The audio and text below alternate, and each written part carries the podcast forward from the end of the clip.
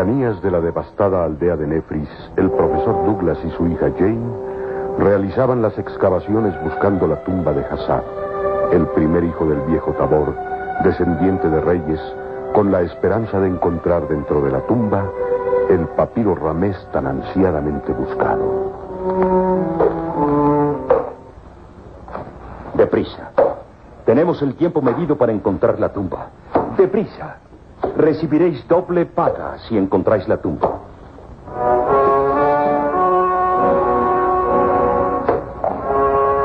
Los porteadores etíopes que acompañaban al profesor Douglas en su expedición redoblaban con ímpetu su trabajo.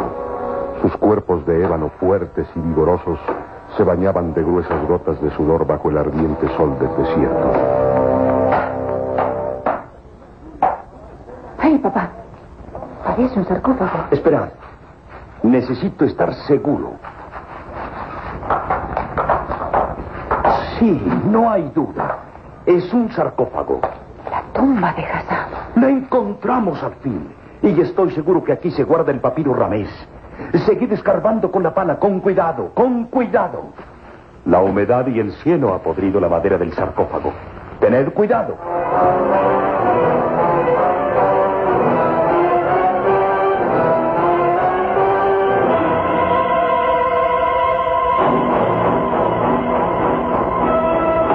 Lazos invisibles del destino iban reuniendo a todos aquellos seres hacia un mismo destino. La tumba del faraón Ramés III. Calimán perseguía a los árabes ladrones y asesinos que poseían una estatuilla robada de la pirámide de Ramés. El alemán Erich von Fraupen tenía en su poder a la bella egipcia Nila con la esperanza de que lo llevara hasta la cámara mortuoria de Ramés. Y ahora, el profesor Douglas encontraba la tumba de Hassaf, donde suponía encontraría el papiro Ramés, que descubriría cómo llegar hasta la cámara mortuoria, donde descansaban desde siglos atrás los restos del faraón, así como incalculables sus riquezas.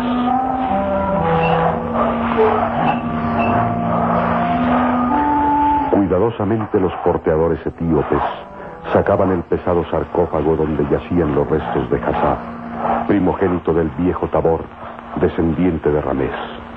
El profesor Douglas y su hija, llenos de ansiedad, examinaban el sarcófago, semicarcomido por la humedad. Aquí están los restos de Hassaf. No hay duda. Los goznes están podridos. Trataremos de levantar la tapa con sumo cuidado.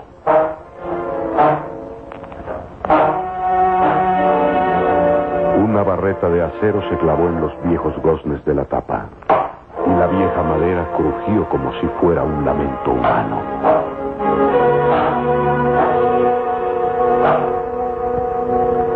La pesada tapa cedió y los ojos del profesor Douglas y su hija se posaron en un bulto blanco, rígido, que permanecía en el interior del sarcófago. Era el cadáver de Hassaf, primogénito del viejo Tabor. Es él. No hay duda. Es Hassaf. El cuerpo yace embalsamado a la manera de los egipcios. El lienzo que envuelve los restos está podrido por la acción del tiempo. Y sin embargo, el rostro del cadáver no ha sufrido gran daño por la descomposición. Se diría que está momificado. El viejo Tabor sepultó a su hijo de acuerdo a los sagrados ritos de sus ancestros. Está momificado. En la frente tiene grabado un signo. Una flor de loto con 31 pétalos en forma de sol. El símbolo de Ramés. Sí. No hay duda que son los restos de Hassaf. ¿No es maravilloso, hija? Lo encontramos. Sí, papá, pero. Pero cometemos un sacrilegio al violar esta tumba. Mira cómo los portadores etíopes retroceden temerosos. Saben que esto es un grave pecado. No lo es, hija. Cuando nos impulsan motivos de fuerza mayor. Estoy seguro que dentro de este sarcófago se guarda el papiro Ramés que nos llevará al sitio exacto donde yace sepultado Ramés III. Es obligados por la ciencia que profanamos esta tumba. Tienes razón. Entonces debemos darnos prisa. Buscar el papiro para después volver a enterrar los restos de Hassaf. Debemos dejarlo en su morada eterna ya que de otra manera su espíritu vagará por siempre en las tinieblas del más allá. Había un tono de respeto en Jane. Pese a que era una mujer de costumbres occidentales y libre de cualquier superstición, respetaba las leyes de los muertos en Egipto.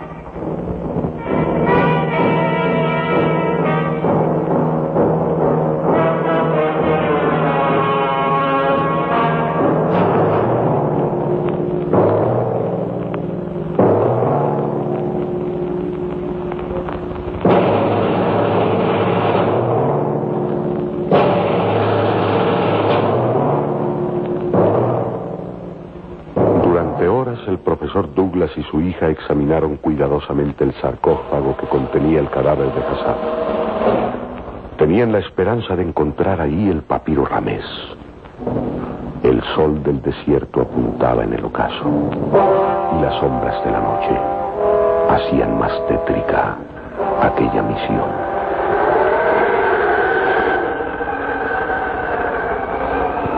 Hemos revisado cada parte del sarcófago sin encontrar el menor rastro del papiro. Y sin embargo aquí debe estar la clave.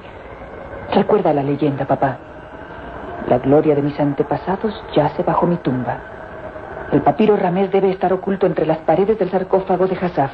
Jane, espera. La leyenda dice, la gloria de mis antepasados yace bajo mi tumba. ¿No será ¿No será que estamos buscando dentro del sarcófago inútilmente? Y el papiro Ramés se encuentra enterrado debajo del sarcófago. ¿Sí es posible? Busquemos, hija. Busquemos entre el lodo de la tumba cavada. No de ser así, el papiro tal vez esté destruido por la humedad. No lo creo, no. Buen cuidado debió tener el viejo Tabor de asegurarse de que tan valioso documento no fuera fácil de destruirse. Busquemos, hija. Busquemos. El científico, jadeante y lleno de ansiedad, escarbaba buscando aquel valioso documento. Sus manos se enterraban en el cieno de la tumba recién abierta y de pronto sus manos palparon un objeto metálico. Hundió sus dedos con fuerza entre el lodo y de un tirón extrajo una caja de plomo de regular tamaño. Parece un cofre. Sí, un cofre de plomo. Y mira, en la tapa tiene grabado el mismo signo de la dinastía Ramés. La flor de loto de 31 pétalos. Pronto. Acércame la barreta. Necesitamos abrir este cofrecillo. Ah, presiento. Tengo fe que al fin lo encontramos.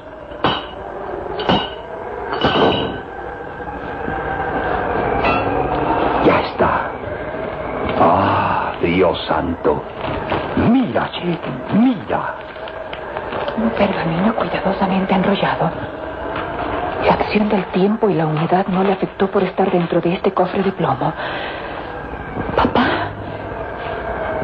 ¿Acaso es lo que buscamos? Sí, hija. Sí. El papiro ramés. Al fin, al fin está en nuestras manos.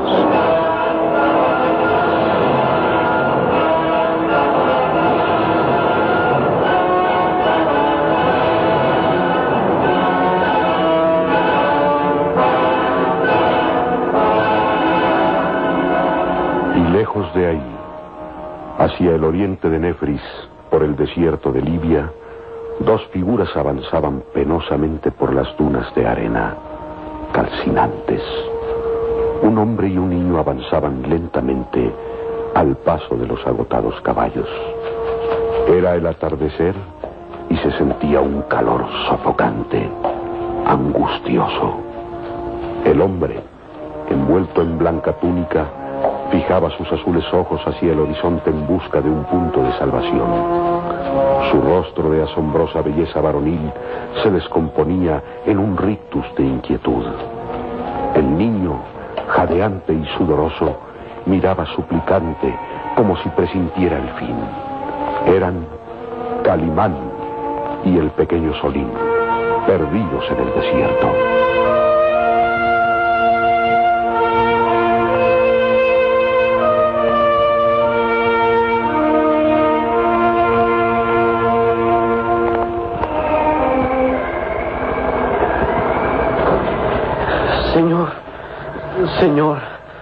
Es inútil que sigamos adelante. Los dioses de Egipto han señalado este día como el límite de nuestras vidas. Ánimo, mi pequeño Solín, ánimo. Ánimo, Señor. ¿Se puede tener ánimo perdidos en medio del desierto? ¿Con día y medio sin probar alimento? ¿Ánimo después de sufrir una tempestad de arena?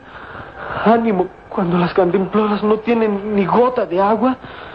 No, mi amo. Nadie puede tener ánimo en circunstancias así, señor. Salim, muy pronto aprenderás que el hombre está dotado de una fuerza maravillosa que lo hace salir avante de lo que a veces se juzga imposible.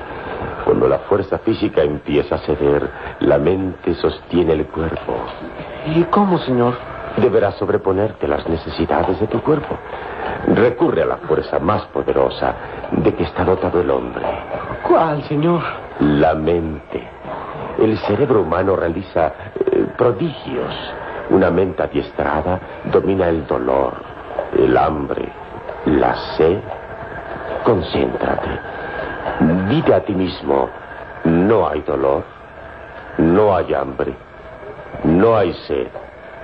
El cuerpo es vigoroso y no necesita de alimento. Repítelo. Repítelo hasta que tu mente solo tenga esa idea. Entonces te darás cuenta que tus fuerzas se renuevan y eres capaz de soportarlo todo. Señor, luego, ¿tú no tienes hambre? ¿Sed? ¿No sientes el cansancio de tu cuerpo? ¿No sientes que el sol te quema las entrañas? Si pensara en ese temor, el miedo, la angustia invadiría mi corazón y entorpecería mi cerebro. No, mi pequeño Solín, no. Mi mente domina cualquier apetito de mi cuerpo. Entonces, yo haré lo mismo. Me repetiré mil veces. No tengo hambre. No tengo sed. No tengo miedo de morir en medio del desierto. Oh, Señor. ¿Qué pasa? Es inútil. El hambre y la sed no me dejan concentrarme. Ánimo, mi pequeño Solín. ¿No quieras aprenderlo todo de una vez? Debes empezar por... Mira, señor. Las bestias no pueden dar un paso más. Están agotadas. Desmonta, Salim. Desmonta.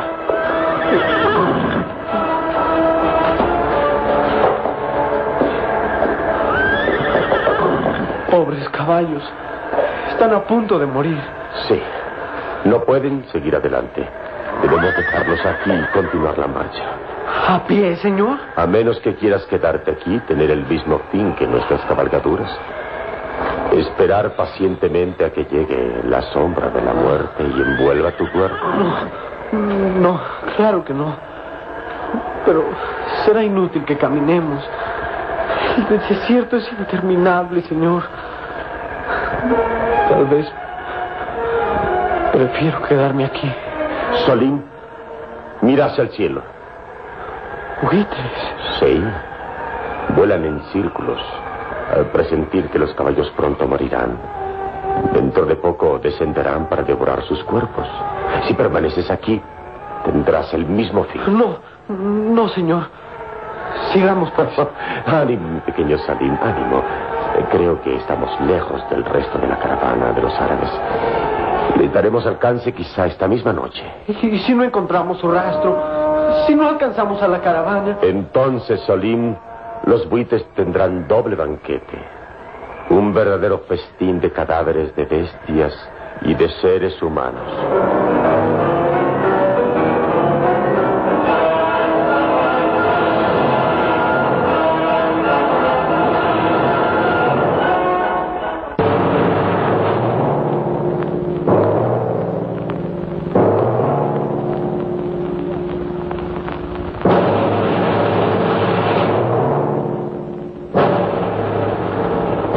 Misma noche, bajo el abrigo de la tienda de campaña, el profesor Douglas y su hija Jane trataban de descifrar aquel milenario documento encontrado en la tumba de Hassaf, el papiro Ramés.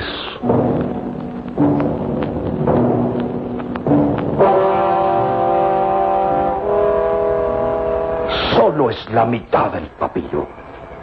Solo la mitad. El viejo Tabor antes de su muerte partió en dos el papiro y enterró una de las partes en la tumba de su hijo. Pienso dónde puede estar la otra parte. Tal vez el viejo Tabor la destruyó para que jamás humano alguno llegase a la tumba de su ancestro, el faraón Ramés III. Se llevó con su muerte la clave del secreto. O es probable que esté en manos del segundo de sus hijos.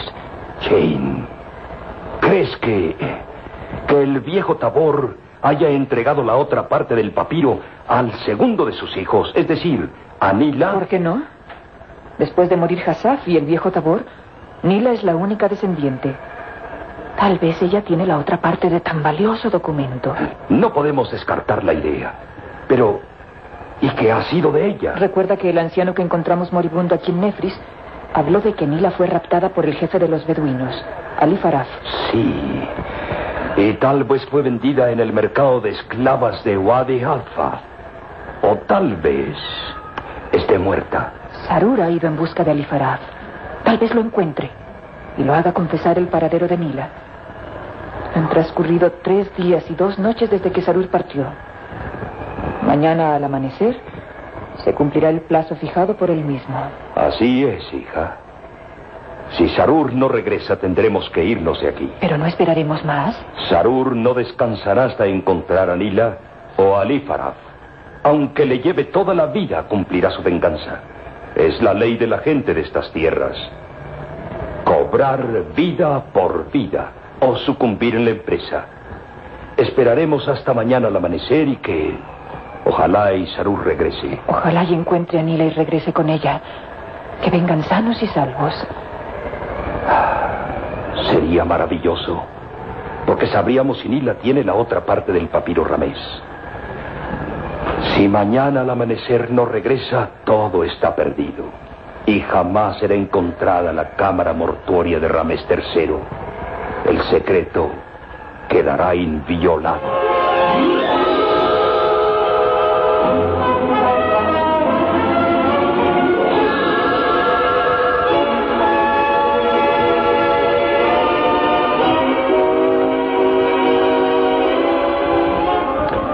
Y no lejos de ahí, en la ciudad de Wadi Halfa, nido de delincuentes y traficantes de esclavos, esa misma noche, en el interior de una casucha en el barrio de los beduinos, un hombre agonizaba.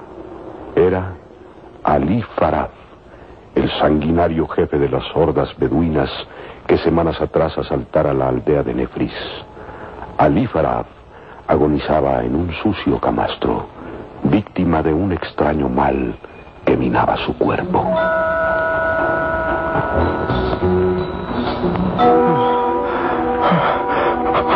Alá misericordioso, quita esta visión de mi mente. Borra los ojos acusadores del viejo Tabor. Me persiguen, me acosan, me acosan sin descanso. ¡No! Ali Farab era víctima de alucinaciones. Desde que había dado muerte al viejo Tabor, patriarca de Nefris, sentía que los ojos del anciano lo miraban siempre, fijamente, recordándole su cobarde crimen. Era como si una maldición cayera sobre él, haciendo que su mente enloqueciera de terror.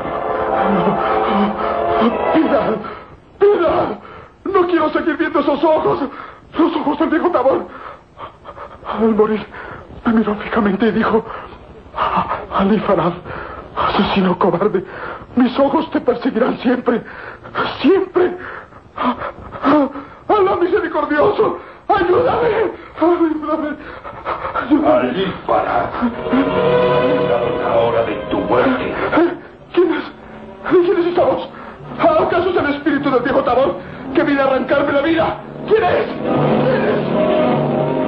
Bajo la débil luz de la lámpara de aceite, se recortaba la figura de un hombre envuelto en las sombras. Ali Farad tembló de angustia y terror al ver que aquella sombra se aproximaba cada vez más con gesto vengador.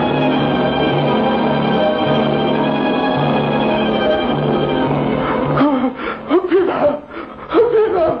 ¡Espíritu del viejo Tabor! ¡Piedad! Es en su nombre, en memoria del viejo Tabor, por el que vengo a cobrar venganza. ¿Quién eres? Responde. Mi ¿Quién eres? Sarú, amigo fiel de Tabor, prometido de su hija Nila. ¿Recuerdas esos nombres, Ali Farad? Sí, sí, sí. Yo maté al viejo Tabor. Lo torturé hasta la muerte. Y recuerdo, recuerdo a su hija, Nila. Sí, Nila. ¿Dónde está? ¿Qué has hecho de ella? Responde o te juro por la memoria de Amon Ra que te ahogo con mis manos. ¡Habla! ¡Habla! Háblale. Lo diré todo para descargar mi conciencia. Sí, vendí a esa mujer. A Nila.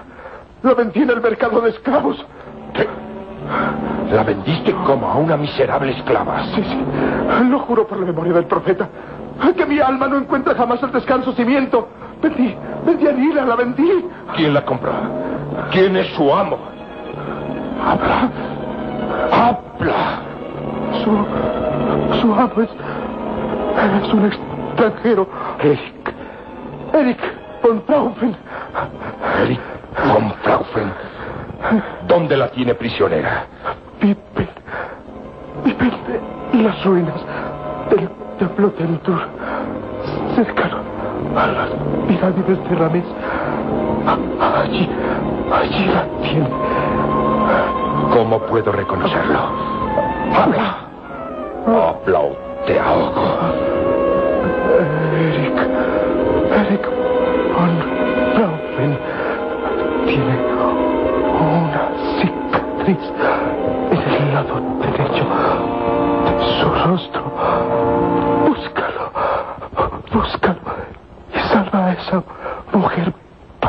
Mi alma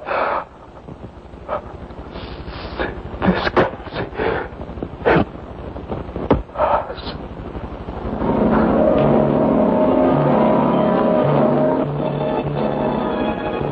El beduino Ali Faraf exhaló un quejido sordo y la sombra de la muerte invadió sus ojos. Cayó pesadamente sobre el camastro, muerto. El egipcio Saúl pronunció un nombre. Eric von Fraufen. Eric von Fraufen.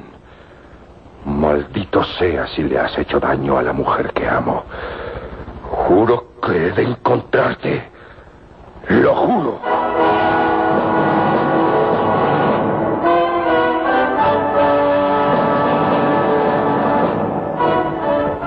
Y aquella noche, en el desierto de Libia, Calimán y su pequeño amigo Solín sentían llegar el frío de la muerte.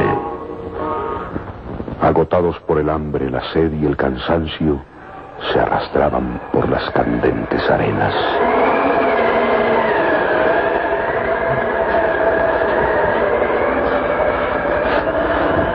No puedo. No puedo seguir. No puedo. Vamos, muchacho. Haz un esfuerzo. Si caes ahora, no podrás levantarte jamás. Las arenas del desierto serán tu tumba. Avanza. Avanza, muchacho. Ahí. ¿Lo ve, señor? Un resplandor. Es la muerte. No, no. Estás sufriendo alucinaciones. El espectro de la muerte se aparece ante mis ojos con un resplandor de fuego. Es la muerte.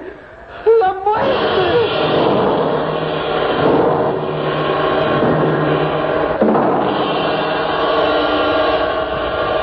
Perecerán Calimán y Solín en medio del desierto. El resplandor extraño es el espectro de la muerte. Y el egipcio Sarú logrará salvar a su amada Nila de la furia de Erich von Frauchen.